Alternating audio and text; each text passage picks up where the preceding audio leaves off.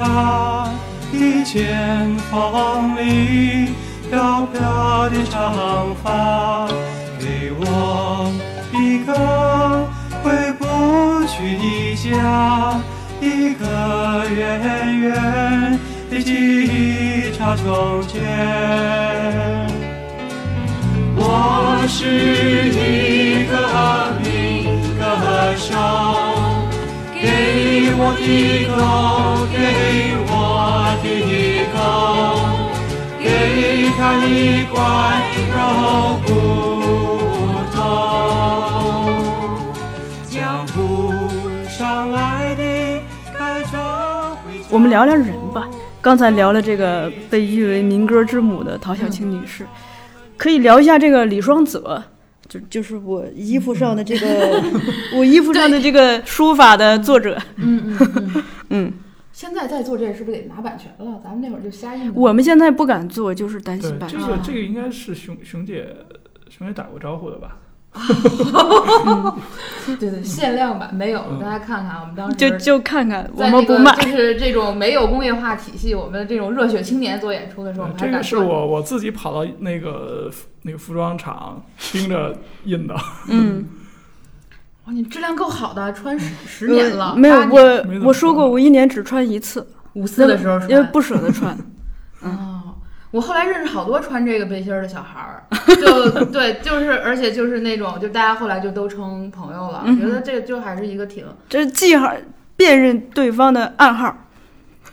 可能是吧，反正就是嗯你就觉得也挺好的，就是你嗯做的事情其实很小，但是它的影它一响直在是很影响延长的，对，就是，但是现在大家都是挤破脑袋做一件事儿，他可能就只为了一天，就是一晚上的一个热搜或者是流量，第二天就没了。嗯，所以我我们这些人好像也不太适合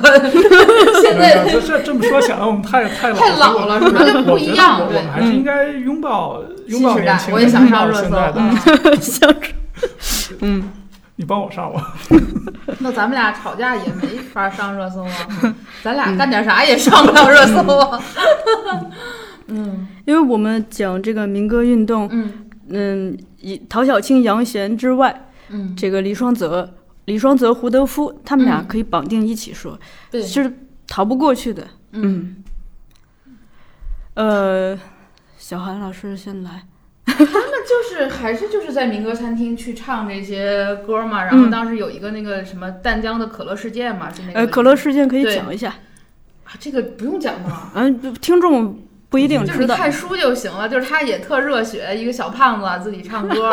然后那个当时是他就是在一次演出的过程当中，就拿出来一个可乐，说那我们为什么要喝这种美国的可乐，然后还要接受各种美国的文化，就越说越愤怒，就把这东西扔了，呃，没扔。就陶陶小青女士一一再的为这件事儿证明，啊 没扔。扔是吗？呃走的时候乖乖的把这个瓶子拿拿下去表达了一下，就是对对这种自我文化的一个认同和呼吁吧。嗯就是是是一些比较就是有冲突性的事件。但嗯李双泽又是那种就是比较悲剧性的人物，他后来又溺水，就是早逝了。二十八岁。对，所以就是这样一个有活力的、有创造力的年轻人，他这种过早的离世，也是给当时的社会一个敲敲就是警醒的一些东西吧，就会大家会真的觉得，那呃生命短暂，就是我自己的经历是最重要的，我要表达我自己就是活着时候的感受，所以它是整个民歌运动的一个呃高潮，就有点像一个号手、啊。对对对对他的经历有点像聂耳，啊，是吗？我我还不太了解聂耳，要不你讲讲聂耳吧？对，呃，胡德夫就是是另外就是他一直是在民歌餐厅去唱嗯歌，唱这些西洋的音乐，但他自己也在一直在创作嘛，因为他是一个、呃哪个大学的，但、嗯，是淡江那边的吧？就是他就是丹江大学的吧？啊，这个我不知道，就是他大学里他是学、学学语言的，学英文的还是学什么的，就挺好的。嗯，但是他本身又是那个原住民嘛，就是我们还去过他台东的老乡。卑南族。就是就是对老老家就是嗯那个部落里面，就真的就是他唱的什么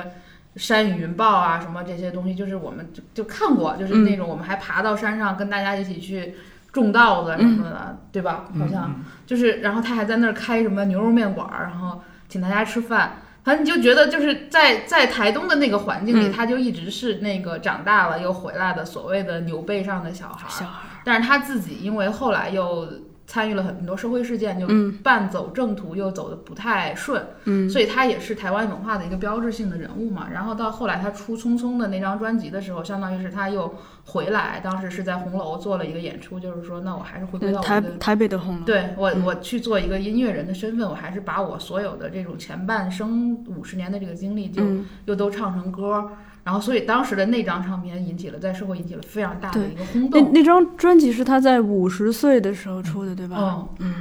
等于五十岁才出了人生的第一张专辑。但他唱歌是在但一一直在唱对对对，歌就是一只是没有有录成专辑。其实说白了就是，嗯但这些对歌其实也是伴随着这些人，就跟他一起走过嗯这么多漫漫人生路的人一起去成长起来的。当他把它出成唱片的时候，所以他取得了很大的这个社会的一个效应。嗯。就你想嘛，你想老狼嘛，他也没出几张专辑，但他一直活跃，所以你听到什么白衣飘飘的年代呀、恋恋风尘啊，你就自我感动，就是他不在乎他就是有多少作品，就是他嗯。还是整个人和他的这个音乐性和他的传奇性，就是在心目中让大家会觉得非常的这种有分量和有共鸣啊。嗯。我也是，就是那个时候会胡德夫带着《匆匆》这张，一开始来没有，一开始没有，一开始是在那个愚公移山的演出，挤巨多人，就前排挤那会儿大家就知道他很厉害，是吗？那会儿反正是卢中强做的那场巨爆无比，嗯我因为那会儿就是在媒体，就是你肯定会可以去，但其他人我不知道你 不知道的。对，反正就巨巨满，而且就是所有的就是有头有脸的，北京做电影的、做艺术的、做戏剧的，反正如果那场演出出了什么踩踏事件，就是就完了，就是北京就荒漠了，你知道吗？嗯 反正就是也是，我觉得老卢还是挺有能量的。然后他这场演出非常的爆，但是杨贤的演出是不是也特别爆？呃，没没有胡德夫那么没有胡德夫棒嗯其实比较低低调做的。这个是宣传的关系，还是说大家对这个人的认知不一样？嗯，说不上，因为这个的每一场这都是单点事件了，我觉得嗯不能以那个入场人数和售票数来 判断一个演出它是不是成功。嗯反正我是觉得，就是这些东西，这些这些演出的到来，然后再衔接到就是比如说当时。呃，小何、小丽、老周他们的嗯这些也是在这种所谓的现场场域里边儿这些演出，我觉得它让整个的当时的现场音乐有一个非常有人文性和这种掷地有声的东西出来。嗯大家也会关注到，像零几年、零五年左右的时候，老周那会儿就开始得文学奖了。就是他之前也是在地下通道卖唱的这种，嗯就是流浪歌手嘛。所以这些人他在逐渐的进入主流，嗯呃，那就是他就带来了一个新的风潮。这个风潮我觉得是有，就是对岸的这个风是有加持的。嗯这个在我看来就是是挺有意义的一些事儿，就是我我觉得很荣幸，就是所有的这些事儿你都赶上了一场演出看过来的，这个是我一直就是一直在从事这个行业，无论说是你挣钱也好，赔钱也好，你一直在做这个行业的一个动力是，就是你就是被真就是真实的这些场景是去打动的，然后嗯那他一直就是有这个动力会在你的身体里面，让你去一直还是在从事相关的这些工作吧。嗯。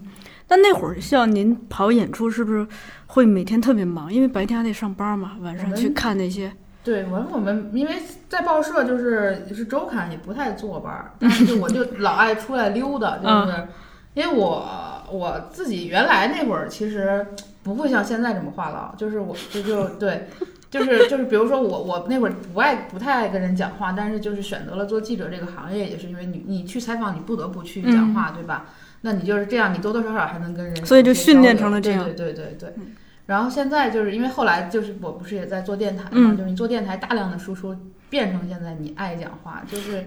因为我以前就是很喜欢写东西，不爱讲话的一个人，那我觉得也挺好的。就在整个过程当中，就是包括我怎么去做海报，然后怎么去给人发通稿，包括怎么去。理合同、看合同，这都是老老崔教的，就怎么挂灯。对，老崔呢是有恐高症的，他呢还去挂那个是各种幕布什么的，嗯上去半天下不来，我们不知道怎么回事，那个发生过。脚脚脚手架，呃，两层以上我就不敢上，但然后是但是没有人，然后就让老周自己去挂，然后我就自己爬上去挂，挂完了之后，下不来了。嗯，对我这种从小数学没及过格，然后每次都是我去验票，然后每次都对不上因为。呃小韩比较会吹牛，所以他主要是负责宣传。嗯那剩下剧场的一些一些技术性的工作啊，这些嗯累活儿吧，脏活儿累活儿吧，就我来干。嗯，我俩当时分工还挺好啊。那个老崔是什么时候了解到李双泽这个人的？包括我看这个 T 恤，他嗯因为背面是那个李双泽拍的一张嗯理发的，在街边理发的照片，嗯就那个是这个是呃熊汝贤贤如还是汝贤？我老读不对。熊姐熊汝啊贤，呃，熊汝贤他们他自己选的还是你们选的啊是他选的。啊？呃，我了解李双泽也是，其实都是在那一个阶段，嗯就是刚上刚上大学，刚进北大，然后在那个新青年网站，呃，包括身边的一些爱好文艺的嗯朋友之间，就是慢慢了解这些，包括他，包括呃这个林生祥，都是那个时候开始开始听，开始知道。你刚刚说他像聂耳，啊，怎么讲？创作得早，不是不是，就是就是 英年早逝。呃就是很有才华，创作能力非常强，嗯。然后开开创了这这样一个时代的这种原创的歌曲，然后又是在最活跃的时候，你像聂耳那会儿，聂耳三五年去世，他三四年，一九三四年是他呃创作的一个爆发期，那一嗯。年就写了。呃，好几十首，那到现在那还是的这个他俩代表作。挺像的。对，然后三五年，呃，也是上半年就突然就、就去世了。哎，聂耳是怎么去世的来着？也他是在日本的一个海边，是不是也是因为游泳泳？也？是溺水，嗯。就跟李李李双泽李双泽是救人，对李双泽应该救救一个小孩儿，好像是。这嗯。我我看到的是救一救一外国姑娘，但我看到都有写法，直接说法国姑娘。没事，众生平等啊，救谁不是救我？嗯。嗯，呃，而且李双泽这个，那这么说还真挺有意思的，因为他那个就说，刚刚小汉老师提这个可乐瓶事件嗯。是在一九七六年嘛，对，然后他在一九七八年的呃九月十号就救人去世，然后在可乐瓶事件之后到他去世这段时间，他也是集中爆发性的创作了，呃留下了一些音乐。嗯假如我是一只杜鹃，让我来为你歌唱，歌唱那穷苦的岁月，也歌唱那不停的悲伤。假如我有一把火炬，让我来为你点燃。点燃你眼中的怒火，也照亮你前进的道路。假如我有一支喇叭，让我来为你吹响，吹响那时代的号角，可以多讲一些两岸的互动，其实。好呀，但在讲两岸互动之前，可以先聊一下，就是小安老师说的这几个重要的厂牌吧。厂牌就是飞碟，前面还有什么呀？前面是就是这个新格唱嗯新格唱片公司，它推出来这个金韵奖嘛，对，因为它是推出了一波人嘛。嗯，我我经常把它拿跟这个现在很多这个选秀比赛去去做一个未必恰当的类比，对对对但可能可以更好的理解。嗯嗯嗯嗯，它就是呃，就是就是有了金韵奖，大家才会有一个平台，然后才可以让这些唱片公司去看到你。就是大其实早期的大家就只有这一个出路，所以就就很多的人就会都会汇聚到这儿，然后它就持续的非常的这种持久，然后它的这种呃就是评奖制度，包括它的这个评审就都很专业。嗯就是就是这样的一个所谓的金运榜单吧，或者怎么样，它就是会在这个行业里头会起到它应该有的作用。就是所谓的这个唱片工业都有什么？就是我觉得就是厂牌，就是 live 是很重要的。就是你是你所有做发行和你的这个音乐的这个集散地嘛，相当于是。那另外就是这种榜单，它其实就是一个媒体的效应，就是你去收集以及去发声的，就是就是你必须得有一个厂牌，有一个榜单，然后有一个像电台这样的东西推广，推广的渠道，然后你有演出的空间，嗯。然后你有像比如说校园呀、或者等等的这些，就是可以去扩大交流的线下对呃就是巡回演出巡巡回演出的这些部门，它当时相当于是就是虽然不多，但是很好的，它形成了这样的一个完整的唱片的一个生态。嗯然后在这个生态里边儿，大家才会都出来。然后出来之后，慢慢后来就开始有了这些唱片公司的这些雏形。嗯然后这些唱片公司固定下来，用以厂牌是发展要很长线的嘛，一直到嗯现在，比如滚石还有，那它就就是固定了，就是你所谓的华语的这种呃音乐的一个样貌。因为内地的所谓的唱片工业体系，嗯其实是、呃，就是说的偏激一点儿，是魔岩时代带来的。魔岩、而魔岩是滚石对是滚石的一个派来这个对。兰迪，对，就是它的这种所谓的唱片工业体系，我们是就是内地其实是沿用的台湾的这个工业体系，嗯然后民歌运动就是在这个运动的开始，就是它从无到有的把整个这个体系去建立建立起来这个就也是为什么我们过了四十年还要去再去重新回溯这块儿历史。那我们如果现在想再建立一个新的体系，比如说我们在互联网的语境下，我们在一个就是流媒体的语境下，我们还要建立一个完整的生态体系。那你看现在大家除了版权大战之外的这种，或者是占什么流量或位置之外，那你还缺什么？你其实你可以回溯到它的标准工业最开始的那个状态，你可以有一个对比，就不是说那个东西更好。而是说这个它有可能是给你的一些参照和可能性，就是在国外也是这样的，就是比如说你有一段时间，咱们也是差不多同时代吧，就是特别流行听那个英伦吉他音乐，吉吉他音乐就是什么绿洲、什么 Blur 什么等等，它也就是这种独立厂牌，刚开始在伦敦。去做这种落地，就是开始从非常小的一个就是小组织变成一个工业化的一个过程，然后在这个过程中，就是就是政府又强行的推这个所谓的大不列颠这个政策，文化自信的这个政策，然后开始去输出，嗯，就是它就是一个体系的形成过程，就是你只有形成了正规的体系，你这个东西才可以工业化发展。所以在这一块儿来讲，它确实是有非常多，就是我们现在去，如果你是一个音乐的从业者，你现在去翻民歌四十这一个大画册，嗯，你能够从中收获到的，就是我觉得不仅仅是就是这些所谓的故事和就是人吧，就是这个体系，呃是非常重要的。嗯，对，包括李宗盛，他也是，他从本来是一个大学生，对对对。参加这个比赛，嗯。然后慢慢的进入了这个唱片工业的体系，而且现在变成了这个体系中非常重要的一个嗯，幕后的工作者。其实除了除了除了台前，嗯。幕后也奉奉献了很多。你像春天的阳光，照亮在我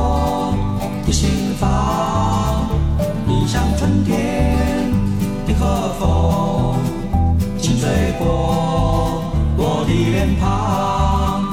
你是我生命的阳光，充满在我的心房。你是我生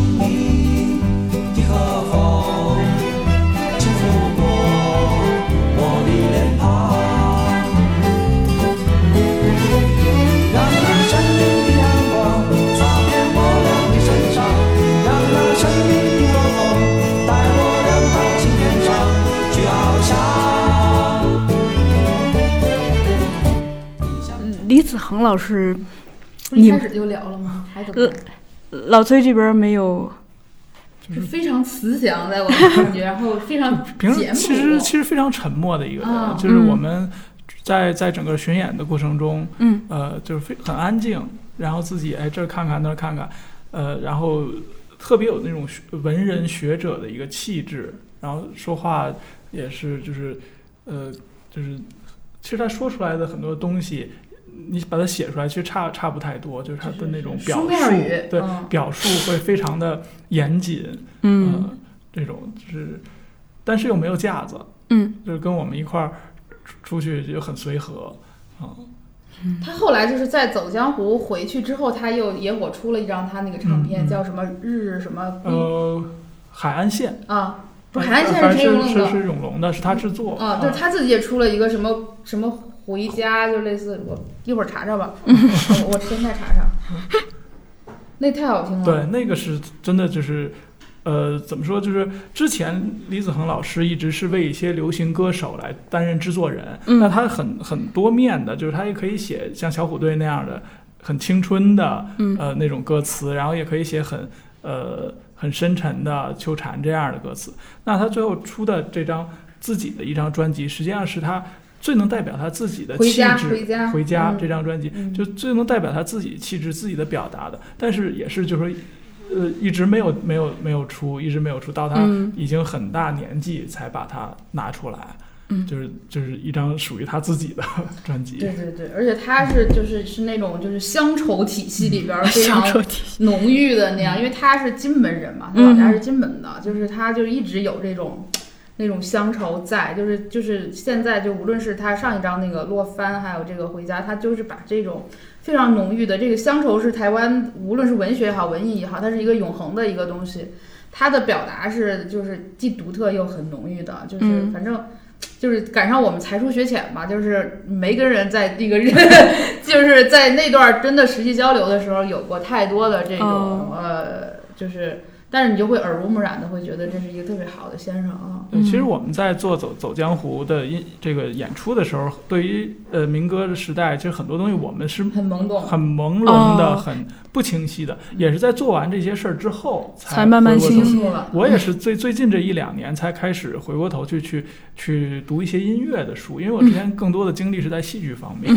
啊，也是才回过头去啊，原来我们那会儿做的那些东西这么有价值，现在才意识到。对还有对像什么当时还有那些张昭伟，对。在在我们请他来做嗯。北大的这些演讲嘛、什么的这些，他呃也，其实张昭伟是最早开始系统的梳理梳理的很清晰就是他的论文就是大大学呃硕士论文研究生的论文就是写的这个，嗯。那个也是呃最就是最权威最早的一本介绍台湾民歌的一本嗯。书。嗯。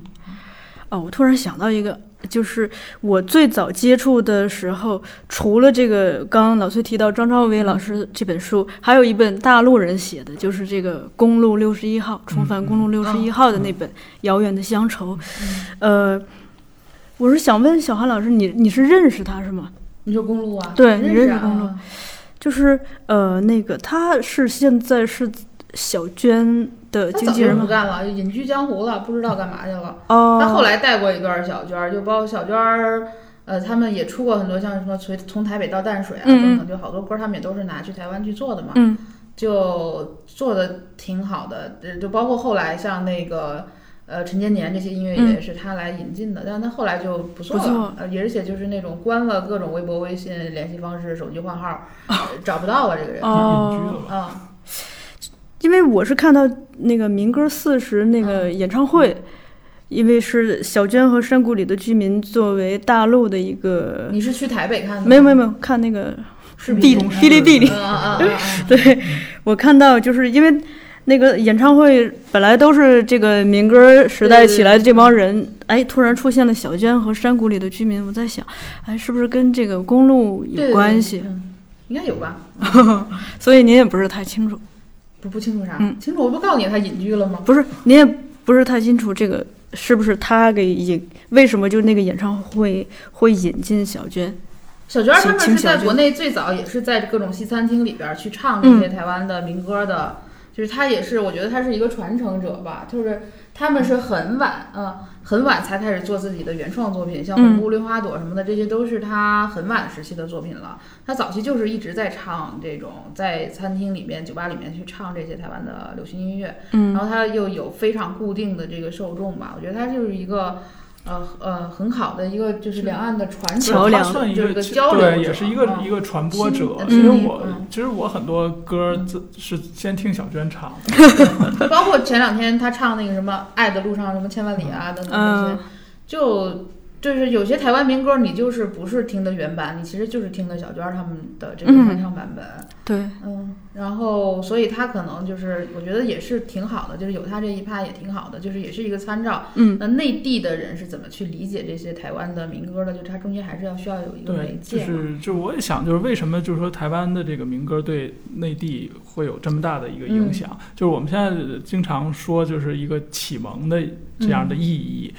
其实我自己反思啊，民歌这个民歌四十，我们叫其实从三十就开始纪念。嗯对。我们在做走江湖的时候是实际上是刚刚民歌三是呃刚结束。三十刚结束嗯。一两年，我们做走江湖，然后到现在四十年了，还在今今年四十五年了，对，都四十五嗯年了，我们还在呃说这个事儿，还有这么多的受众，呃，包括我们自己那个网店上这个书之后，呃，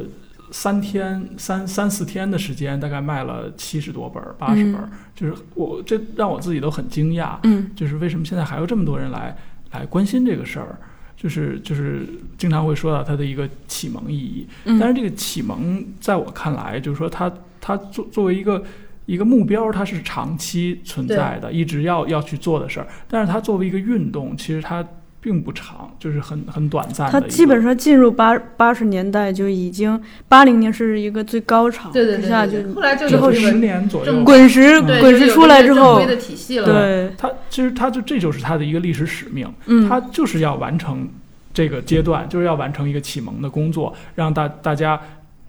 呃通过这样的一个渠道来来发声，来嗯参与音乐。呃，然后其实它的历史使命就已经完成了。嗯那是再往后就是流行音乐起来了，对嗯嗯，就基本上进入这个滚石和飞碟的，对，就是我们天下运动可能也就不到十年时间，但不真不到。嗯，如果说我们按这个起点，如果我们按七五年这个起点到，呃，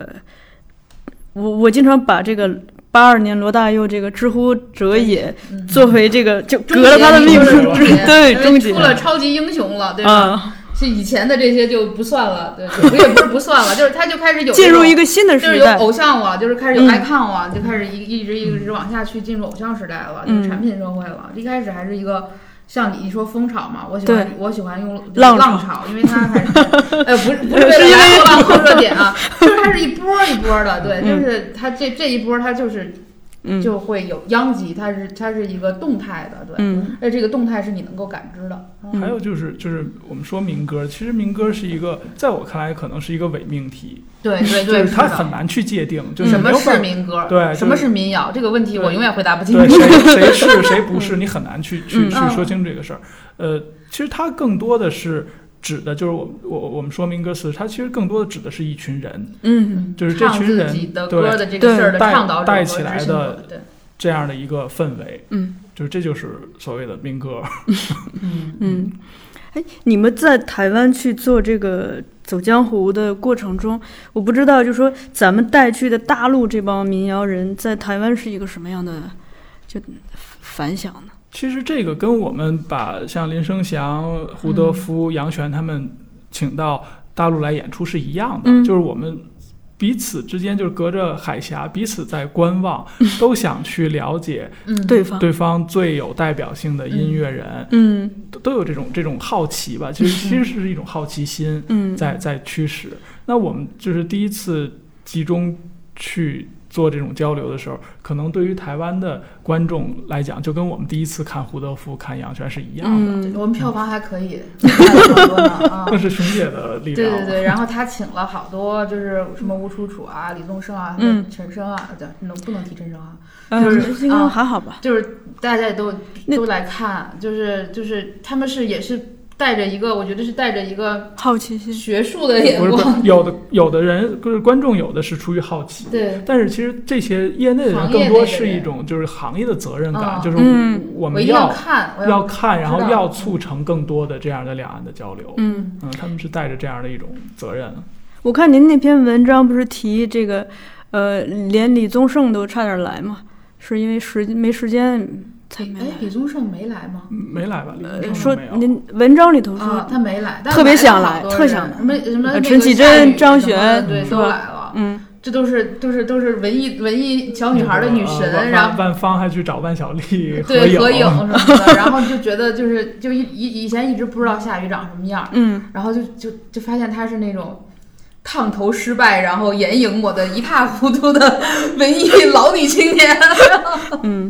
就是我觉得那会儿就真的就是一是你不知道，然后呢，但是又朦朦胧胧的知道，然后你啪就把这个活人搁你身边了，然后你大概过了很多年才嗯想起来，就是才会就是想起来那会儿对就是就是那个东西你才能够接受到，嗯就是它到底给你带来了什么东西，那都是非常直给。然后当时我觉得那那个谁在陈升在后台，我们都非常讨厌他，因为他带了好好几个妹子，就是我们在那要排练要开会什么，他就在那儿，哎，你跟我喝酒啊，你怎么不跟我喝酒啊什么的那种。他这个劝酒的对对功夫是对对对，然后一流啊就觉得特乱，然后就就就是你就没想到是现在这些。那会儿嗯你想小何他们还都喝酒呢，就是演出完了都要去去那个操场，就要喝的乱七八糟，就是什么把衣服什么都丢那儿，还得给找那个。就是在做走江湖的时候，我我们在出发之前，就是我我我嗯给他们每个人发了一个 A 四纸的一嗯个注意事项，嗯其中明确的写就是演出之前不许喝酒。结果全演出后喝到天亮。哦然后之前反正就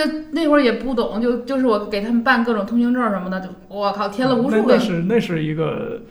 就是那那都能拍电影了吧？就真的就根本就不会办，就生办，就是而且就是好多人都是什么就是什么万晓利他们都是农村的那种呃，，户口这就不说了，就是反正特别麻烦。就是就是，其实那个，因为大家演出的时候用的都是很多都是艺名，嗯就是他的证件，包括有的人可能身份证和户口本的名字是不一对不上样的，对不上的。然后还有就是可能一些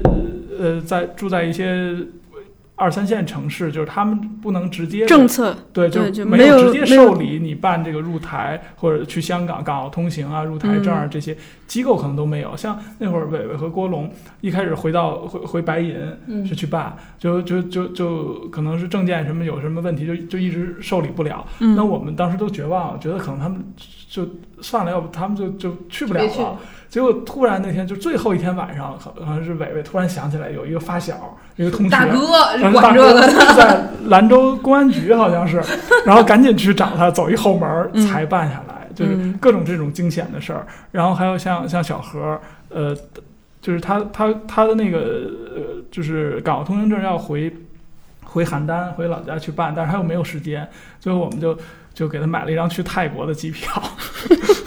就假假假装去泰泰国旅游，然后到香港之后拐个弯儿去台湾，嗯然嗯后这样。其实现在回想起来，可能都是一些违规的操作，嗯啊，都提心吊胆的。而且没有参考，你们嗯之前没有谁说办过这事儿，嗯就就挺麻烦的。但是那会儿咱们还特好，因为现在还在有人提。我们当时为了做这个交流，不是还做了一张合集嘛，就走江湖的那个合集。当时就是当宣传品做的，现在版权不明晰，在各大平台上也能听。我发哦现好多人都在那儿留言说这真好听，就包括那里头有当时因为想吴吞也想去，就还有嗯那个吴吞的歌，然后包括像那个就是万晓利不是那个小何和周云鹏最原始版本合唱的《不会说话的爱情》，嗯因为大家都是要觉得我这东西要去台湾发行了，我得把我最好的状态拿出来。还有还有那个什么，呃，小何放的什么老刘还是什么。就是民谣，中国民谣最经典、最精华的合集。就是嗯现在你过了这么多年去听那些歌，依然非常好听。嗯呃，他们这么困，就是去台湾的路上困难如此重重，去了以后怎么样感受好的吧？状态？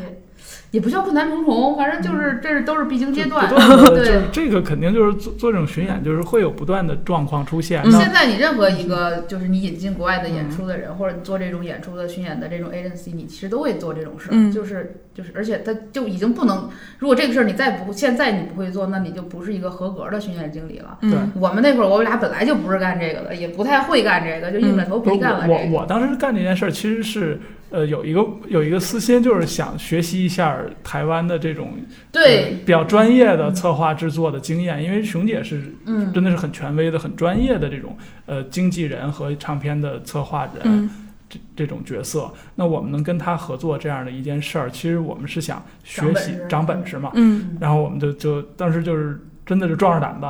就就就干了。然后我们后来回去看了一下，就我们半年里面通通邮件可能有五五六百封五六百封邮件，就非常专业是吧？也不是也不是可能就是反不专业造成的。对 有很多很琐碎的这些沟通。嗯呃，包括在整个的路上也会出现不同不断的出现新的状况，像我们到台东。那个我们住在一个那个酒店，第二天离开，开着车，车可能都开出好几公里了。嗯万晓利突然是想起来，哎呀，我的笔记本好像落在酒店了，然后我们赶紧开着车回来，回来找他的笔记本，就就是不不是电脑啊，是那个手写的，那个那个笔记本上可能就就是就是后来他那个北方的北方所有歌词都在上面歌词和一些创意全在那个笔记本。嗯如果那个本丢了，可能那个北方北方那张专辑可能都都都不是现在这样了。嗯嗯，就是会有很多这样的状况细节，但是整个这个过程是非常开心的。上马世芳那个节目呢，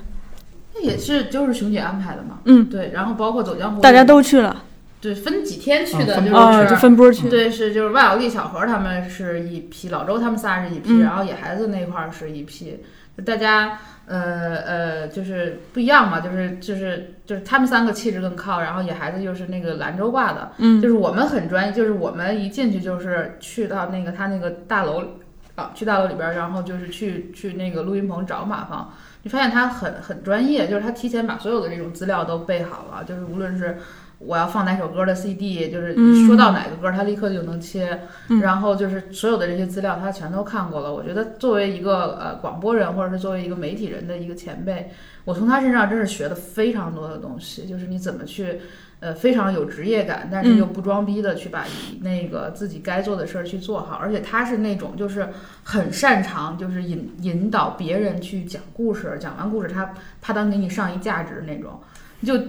就特好，对对对，我觉得就是就是就是，无论是跟呃熊姐学这种演出企划制作，还是说跟马芳去学这些就是呃做电台的这些东西，我觉得这都成就了我后来的我。就包括整个在这个巡演的过程当中，后来他们又带那个野那个野火乐集的那些原住民的音乐人来内地演出，就他们就就是说的直白一点，也没什么名儿，嗯就是演出也可能比较费劲，所以他带上马芳，带上李子恒，带上张昭维，就开始去校园里面做沙龙，嗯然后一站一站的沙龙，一站一站的讲座，把它做成一个文化事件。这个到后来我去做巡演的时候，这些都是非常好的一个手段。然后我们做了很多这样的事儿，就是沙沙龙是这么做起来的，巡演是这么做起来的，就是这种演后谈，包括去做这些文化的交流，去每一站去找乐评人去去聊天儿，然后去对媒体开放等等。我觉得所有这些事儿都是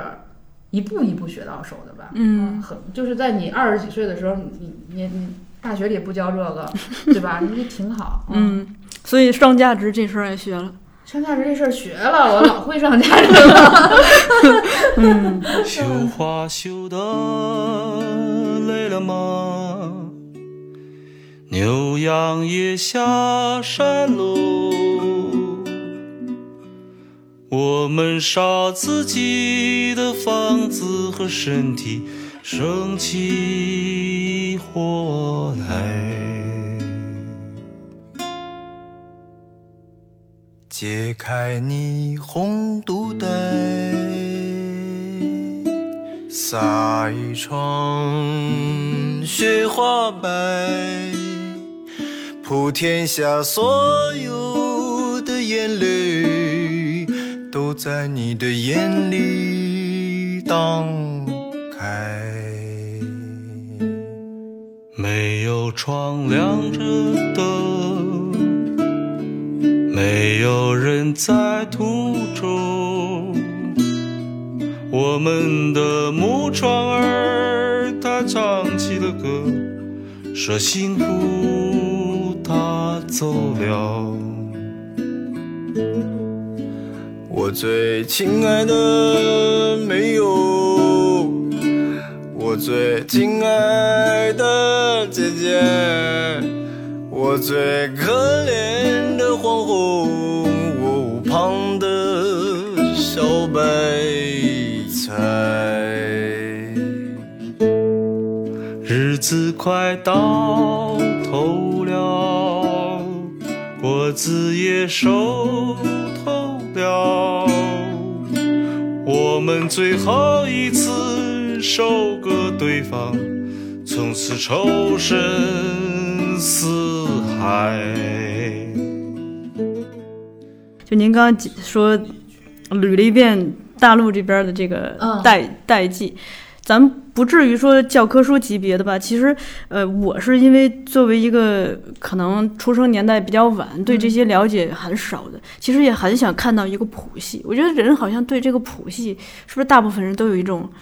很爱看谱系，这样子可能更呃清楚。我觉得可能这更多的是一个学术研究的一个习惯，嗯呃，把它分分代，然后可能会比较好去 嗯描述。认知吧，对认知嗯。但是其实我觉得，对于普通观众或者整个这个这个行业这这这些人来讲，无所谓代际的这样，就是我自己规划大概是分为三代，就是校园民谣肯定是一代嘛，就是嗯九四年，就是他们做那个黄黄小茂他们做那个校园民谣合集的那嗯。一代，做了这个，然后开始做呃高晓松的那张《青春无悔》，然后老狼，然后叶培、叶蓓，就这一段儿到底是叶培还是叶蓓？就这一段儿是校园民谣的一个发生期嘛，嗯。就是那就是九十年九四年开始，就是这赶上大概到九九年左右吧，就校园民谣一共嗯出了四张合集，然后这个其中有老狼、高晓松、叶蓓，然后丁薇、呃小柯儿，就是嗯都所有这些现在你还能叫得上名字的人，也都是那个时代，就是他们的嗯黄金时代嘛，就是那会儿就出来了。觉得这是一个代际，当然现在对现在也还有很好的一个影响。对，第二个代际，我觉得就是这些北漂，就是以喝酒吧为嗯一个辐射小的辐射点吧，就是野孩子啊、万晓利啊、小何啊，就包括当时还有像木马、舌头、诅咒，就是在那个时代，就是所有九九十年代末就有很多嗯外地人来北京去寻这个文化梦，所以那会儿那会儿的作品，它就不是白衣飘飘的年代了，就是生活在地下，什么眼望着北方，就是什么姑娘一扎我一扎，就是它非常的草根。嗯这个草它也是民谣的这个体系，但是它就比较底层和直接，但又嗯连接诗意。因为那会儿在三里屯南街的时候，就大使馆的人，包括一些呃乐评人、诗人。呃，嗯，什么廖伟棠他们，包括嗯像那个安娜伊斯什么的，他们都混在一起，所以它又形成了一个所谓的这种，就是人的聚集会形成浪潮吧？对对对对对，形成风潮吧？嗯就我觉得这是一个很明显的一个事件，就往后再就是这一卦再往下延续，就包括东子啊，然后那个王娟儿啊，就是东明儿啊，他们其实都是从这一代往这儿去延的。王娟儿就是小娟儿吗？王娟儿不是小娟儿，不是小娟嗯，然后他们是这就是是这一卦，就是、嗯就是你可以把它搓堆儿搓到这儿，搓堆儿剩下的那一卦，我觉得就是就是被他们再被他们影影响的。那就是当时我我曾经写过一个文章嘛，就是就是万晓利的《北方北方》那张专辑在海淀图书大厦滞销的时候，有一个上大二的胖子在那儿，就是听听完就是在台阶上痛哭。那这个胖子就是宋冬野嘛，嗯。就是他们接下来之后就是呃宋冬野、马迪、呃姚十三，就这一挂，就是所谓的麻油麻油一挂，就是他就是他就是他上大学的时候听的是万晓利、什么张伟伟。哦。就这一帮人，他又自己那会儿就开始有互联网了，有嗯。豆瓣儿，对吧？豆瓣儿音乐小人小站，然后嗯。有微博，有什么 M I 那个 MySpace，就是他们通过这些东西，叫虾米，嗯。就是就在互联网上去发酵，就是它它形成了一个趋势吧，相当于是，然后再往后这一波再往后延续，就变成了陈鸿宇啊、谢春花啊什么的。嗯就我老管这个叫互联网民谣，就就它就是从那个代际就又影响过来一波人。这个就是是我觉得现在就是可以就是被可能被按按代际去分，可以有一些明显的剧群剧就是剧类的特征的这样的一个分法。这个分法是我在分，就是是我自己瞎分的就这样就。因为他们的特征也不一样嘛，就是他的无论是表达主题，还是生存状态，还是说他们的那个劲儿，都是不太一样的。但是他们同时期的人是有很多共性的，所以就是做了这样的一个区分啊。嗯那这么说来，其实像这个第就按您这个谱系分，第一代这帮人也挺有意思，就是其实大部分人都是生长在北京，对吧？对，因为那个 时候的工业体系就是刚从台湾来的工业体系嘛，就是就是魔岩的那个体系过来嘛。然后他当时他们是在那个大地，就黄小茂做大地这个唱片公司开始做这些人，嗯后来有了红星啊，有了等等等等这些，就是本土的这些唱片公司才开始有。呃，所以就都是从北大清华那块儿开始有的。当时他们也是在校园，就是校园里还流行诗，呃流行诗歌嘛，就是食指啊什么的这些人。然后诗歌、民谣、摇滚乐，然后先锋的这些戏剧等等，这是一波儿，就是它就是从比较精英文化的这个地方去发轫的，但是它是经过了那个传统的唱片工业的，就是是一块儿去去崛崛起的，所以它就会在当时形成一个浪潮。嗯，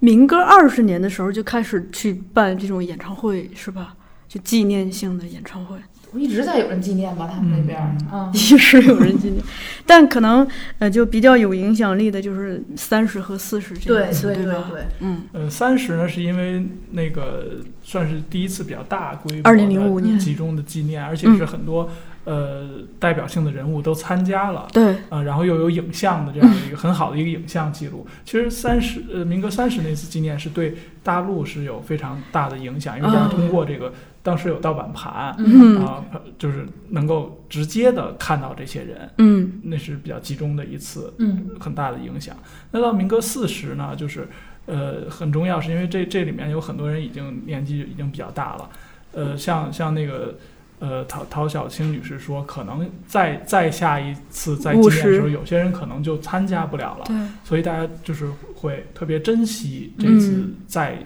再聚起来的机会。嗯，那个民歌三十，我印象最深的就是结尾蔡琴这个“恰似你的温柔”的大合唱，嗯就是呃，蔡琴也特别会。这个跟大家互动嘛，不是这个一年级生、二年级生的喊着大家，对，就我在看到那个的时候，就是有一个有一个感受，就是就觉得这个演唱会的现场，它像一代又一代人的同学会。就比如说，可能就按咱们这边分类，就比如说，那现场既有八零后的同学聚会，又有九零后的同学聚聚会，也有七零后、六零后的同学聚会，它是前浪加后浪呗，对 就人家不分各种浪，就还是这个不不是割裂的。我觉得任何一个、呃文化，大家如果想形成一个浪潮的话，它肯定不是用一代人嗯。去割裂另外一代人，是大家一起去传承凝传承，就是老带走新，然后搭着往前去走，它才会嗯形成一个所谓的真正的一个浪潮。你去。呃，摇滚乐也是这么起来的，就是嗯电子也、电子音乐也是这么起来的，就是它是大家就是一块儿去，嗯就包括什么极简主义的这些东西，也都是几代人才会争取到一个话语权。我觉得这一点上是，就是我觉得对于现在来讲，我觉得是一个反思，嗯就是不要这么去划分代际关系，就是因为就是这样会很割裂。我现在我觉得很多的文化也好，还有就是这种原来比较天然的链接都割裂了。嗯这也是为什么我我们刚才说的，现在做一个演出推一个事儿这么费劲，因为你所有东西都是。割裂的，嗯以前那东西它就像藤蔓一样，它自然去生长。这个事儿本身呢就走了，嗯现在你就它搁哪儿就是哪儿，就是这就就就我觉得就是不是一个特别嗯良性的一个渠道，对，嗯某某月的某一天，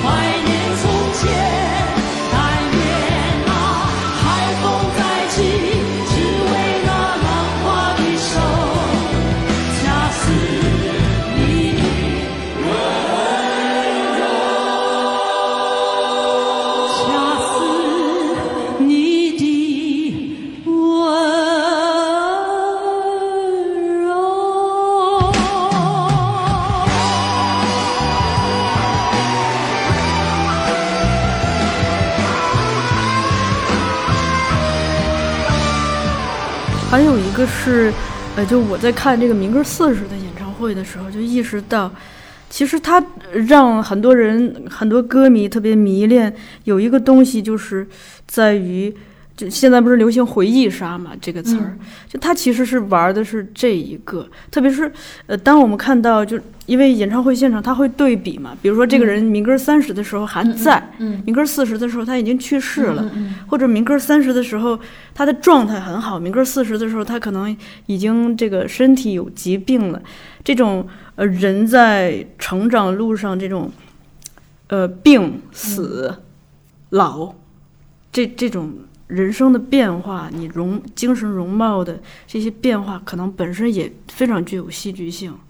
而与此同时，这个歌又一直它还是那支歌，嗯，嗯就有超越时间的，就是有超就是线性时间的这个流逝，又有嗯这种、呃非线性的这个东西就在那儿，它不变变成了一个不变的东西然后它又都在当下，嗯就是就是我们看得见的历史，所以它就会有这种对比和参照，让你内心去形成一些比较强烈的这个碰撞吧，对，对我印象深刻的是，因为当时他们做民歌四十，就是，呃，除了做这本书，他们不是还做了一个纪录片嘛？嗯是那个侯继仁导演的。我就看到它里头有一个画面是 这个马世芳在采访他自己的母亲，嗯嗯然后结尾的时候两个人达成了一个共识，就说可能，嗯，将来有一天我们都不在了，然后这些歌肯定还是会被不断的传唱。嗯，会吗？对啊，会我觉得有一些歌真的是不过其实不光民歌，你像刚才我提到，就是像老上海三四十年代的，嗯。其实那才是真正中国流行音乐的启蒙，对。那根儿是在那儿。嗯。那可能就是它就是那个是代表第一个阶段，那第二个阶段可能是港台，嗯，那后来港台又影响回大陆，那大陆又又又兴起了新的这种这种呃音乐生态，嗯。它是一直在在延续在传承的。所以可能我们再往后，像像小韩说的，再往后可能第四代、第五代嗯出出来之后，你回过头来看，其实还还会怀念，还是有根儿。对。当然，当然，嗯我们觉得对这些作品的怀念也不用说，哎呀，那么那么 我觉得没必要去上古，对，嗯就也不是说过去的东西，也没必要去怀旧，但是它的价值就是一嗯个超越了时间的这样的一个价对，就是好像一怀旧就显得我们已经 老了现在也挺好听的我们还是对后浪，对对现在还是后浪。嗯嗯嗯新的就是表达方式，我觉得还是不一样吧。嗯你像民歌四十的那种，就是非常人文的这种表达方式，也是就是在后来，就因为它非常纯粹、干嗯净。这些就是在你后边儿，比如说你社会变得越来越复杂之后，就是这种这种干净的、纯净的这种状态，也变成了大家内心的一个向往吧。就是现在，比如大家也说什么理想的生活呀，什么诗与远方啊，就是他他其实他想要的未来，他想他就是想回到嗯就是四十年前那种特别单纯、特别纯净的状态。你说它是复古吗？它也不是复古，它是怀旧吗？不是怀旧，它可能更趋向于就是人类更本真的那个东西啊。嗯，最后请小韩老师给上个价值吧。啥价值啊？这刚才不上了吗？对对对对，刚才没上吗？就是都超越时间。啊，我以为还能上去。能往哪儿上？就是一个就是说这种像我刚才说的，一个就是说这种启蒙是一个嗯长期的工作，就是它一、嗯一直会延续下去，一直会存在。那会有很多的新人加入进来，那他们都从这里面吸收养分。嗯我觉得这是第一。第二呢，就是说我觉得现在来谈论民歌，尤其是谈论台湾和大陆的这种交流的意义，就是说这是我们的一个文化认同。嗯虽然现在就是你像现在整个的这个疫情这样的一个背景，造成了很多的割裂，就是不光是国国际关系上，其实我们自己。呃其实有什么深仇大恨呀？对于一个事儿，就能就能针锋相对的观点，然后嗯割席断交，就就是就是现在一种这种人的这种割裂。那那只有我们找到这样的文化上的认同，才能嗯。把这种割裂给弥合起来。就是重新建立连接的一个可能性，我觉得就是在这些作品上吧，音对乐作品上和这些交流上，包括其实现在的很多呃年轻人，就是九零后或零零后，他喜欢听，比如说什么呃椅子乐团啊，什么嗯。就是非那个落日飞车啊，什么等等这些东西，我觉得他也不是说跟民歌就是割裂的，嗯。就是他还是继承了一些独立的、原创的、自我就是自我表达的这些东西，但是他在新的时代，他又有新的样貌，嗯。他可能更享受一些，包括现在他们做的这些 City Pop 的东西是更往回倒，是倒到民歌四十在之前，就是呃殖民，就是日、嗯。日治时期的一些东西的一些稍微的一些影响吧。就包括他可能也会更国际化，但是他往这个民歌四十上找，他能找到东西吗？他也能找到东西。嗯包括你像说，你刚刚刚才提到像金韵奖，嗯还有他们还有一个校园的一个什么奖项是那个那个？海山公司的民谣风不是，就是后大学城，后来像什么那个那个那个呃呃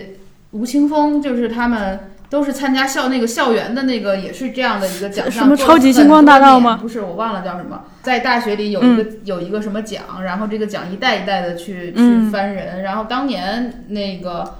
吴青峰他们乐队叫什么来着？苏打绿啊，对，苏打绿，对，苏打绿就是参加这样的这样的，就是他只有两首歌的时候，他参加这种校园，嗯。类似北大的这种校园歌手大赛。北大校园歌手大赛也出了好多人，哎。邵一贝、什么嗯。程璧，对吧呃？Mr. Miss，Miss，嗯这都是北大校园大赛。，Mr. Miss 他们是最近在翻唱这个老上海的，是吧？啊老蔡，就这些，就是我刚才的那个所谓的体系的嗯这个重要性，就是你还是得有这些东西，让年轻人会觉得我有一个途径可以去嗯去去表达自己，就也嗯没不是说那个一定要成名成家或者是怎么样，就所有事情，当你回到呃开始那个原点的时候，它还都是一个比较生机勃勃的这样的一个状态吧。嗯，最后我再感慨一点啊，就是因为我在咱们今天挺整体聊下来，首先二位是等于是因因为种种这个兴趣的偶然的因缘际会，等于是是从兴趣慢慢的通过工作跟这些事情发生了关系，是进入了这个对呀、这个历史的一部分。就我我还有一个呃，算今天一个小小的揭秘是这个，其实这个跟二位有关系。呃，我其实是因为我是在乡下长大，小时候其实听到音乐的那个。可能性是很少的，但是我属于是在这个局限里头去实现这个极限的，就一直在，反正是挺灵的，是四处的去找，嗯。然后在种种的偶然中会听到一些音音乐，当然这些音乐长大之后发现有台湾传过来的，当然也也有咱们大陆的。然后后来可能这些东西它也是像它变成一个兴趣，就种在了你的心里头。然后我是呃慢慢的就做论文的时候，呃，因为是学电影的，当时做了校园电影，但我在做校园电影之前，我把这个就校园文学、校园这个咱们他不是说叫校园歌曲嘛对，都整个捋了一遍。等于这个时候就是有一次变化，就集中的学习，然后呢，又因为我和这个，呃，老崔的爱人是同学，所以我在毕业的时候收到了这个礼物，呃，是那个他送我的，然后我看看这当时卖六十块钱吧，还是多少钱？我忘了，嗯65嗯我当时其实，当我呃做完毕业论文，再看到这个礼物的时候，是非常珍惜，所以才一年只穿一次。嗯。然后等到应该是在二零一六年，呃，那个我印象中北京有好几场跟民歌四十相关的活动，其中一场就是这个小韩老师主持的。嗯。啊、当时我我就去了，天还挺冷的，在这个库布里克，对对对对啊对。嗯，那场你讲的是那个马昭俊，对对对我后来就是我记得特别清楚的，就是就是还穿这背心儿小孩儿是那个就是李养国小飞，你知道吗？他以前啊在丹阳街，嗯后来他就是马世芳什么乱七八糟这些书不都是他们弄的吗？嗯他们当时就说也是就是当时穿这背心儿看演出的时候被点燃的。背心儿我做的，啊，你得你做你做的，所以就后来就是你像李想国做了那么多人文的，无论是包括像马芳的那种看见，不是听说不是看见，看见。去了，看见是李志的演出，就是这一系列的节目的诞生，当时是在优酷嘛，这都是我刚才说的穿背心儿那小孩儿他们一块儿弄出来的，嗯，这个就是一个种子，我觉得就是这就是希望，就挺好的。那是不是啊我回去应该再再做一批？复刻吧，我们跟熊姐说说复刻一下这个吧。对对对，等等那个二零二三年的时候，咱们也弄一个走江湖十周年，对吧？对对对，也也行。嗯，对，大家可以左手一本书，那个身上穿一件 T 恤，这句话真挺好的。对对，就是很，他其实就当大家。一直在问我民谣是什么的时候，就是我有时候会引用这句话，就我们的歌是是青春的火焰，是是丰收的大大合合唱。就是它是生命力，它是它是生产，它是不断的创造。嗯这个东西只有是民谣才会有这样最本真的一个一个生命力吧。就是你还是得佩服这种早逝的这种 早这个 才英年早逝的人的才有这句话非常好。对对对，嗯。其实你们的那个话也挺好的，就是你们出那个《新青年》的那个帆布袋儿嘛，嗯嗯，就上面不是有鲁迅的那个，就是我不必期待什么萤火，我自己就是萤火，有一份光发一份份光有一份热发一份热。我们俩不都各特别萤火吗？对对，因为这个也是那个呃东海音乐节的一句 slogan，就是每年大音乐节结束，跨年烟花放完就开始出这一句。就是呃鲁迅的那一句话，然后我是就是过年前，就是是我疫情之前最后一场的音乐节演出，就是看那个最最后是留下这句话，然后当时那一场他们偷偷请了张悬来，就是你就你就觉得所有东西，当时我还写了一特别酸的小酸文儿，就是。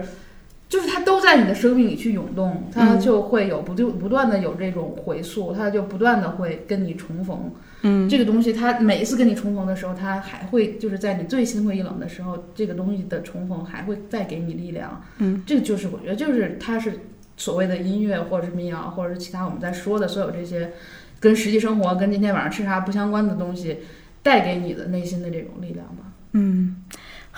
这个价值上的可以对吧？嗯，啊，你做广告嘛。做谁做就做广告，对，嗯一个是就是说那个真的就是推荐大家呃购买 购买这个这个民歌四十这本书，因为这本书呃可以就是宣传里面也说了，它是一本。呃，台湾民歌的百科全书，真的就是把这个时代和这一些人，呃，总结的非常的全面。呃，而且就是它跟之前我们刚才提到那几之前的几本书相比呢，就是它的这种可读性非常强，因为之前那几本可能呃更多的是一些呃有点个人的或者是有一些呃评论的那种，嗯就是可能呃得是稍稍对事这些事件人物有一些了解，再去看可能会更有感觉。但是这本书呢是一种呃是一个普及介绍的一个。